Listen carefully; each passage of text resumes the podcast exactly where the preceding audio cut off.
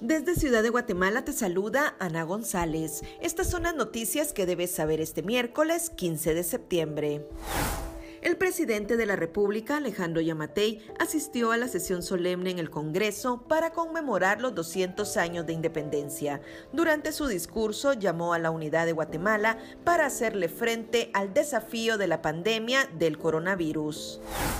Francisco Coma será el nuevo ministro de Salud a partir del 16 de septiembre. Coma sustituye a Amelia Flores. Estados Unidos ha deportado de forma express a 600 guatemaltecos durante la pandemia. En noticias internacionales, se reanudan los vuelos humanitarios de la ONU a Kabul tras la llegada de los talibanes. Nuestra sección de República Vive te hablamos sobre los efectos de combinar el alcohol con los antidepresivos. No te pierdas nuestro especial sobre los 200 años de independencia de Guatemala.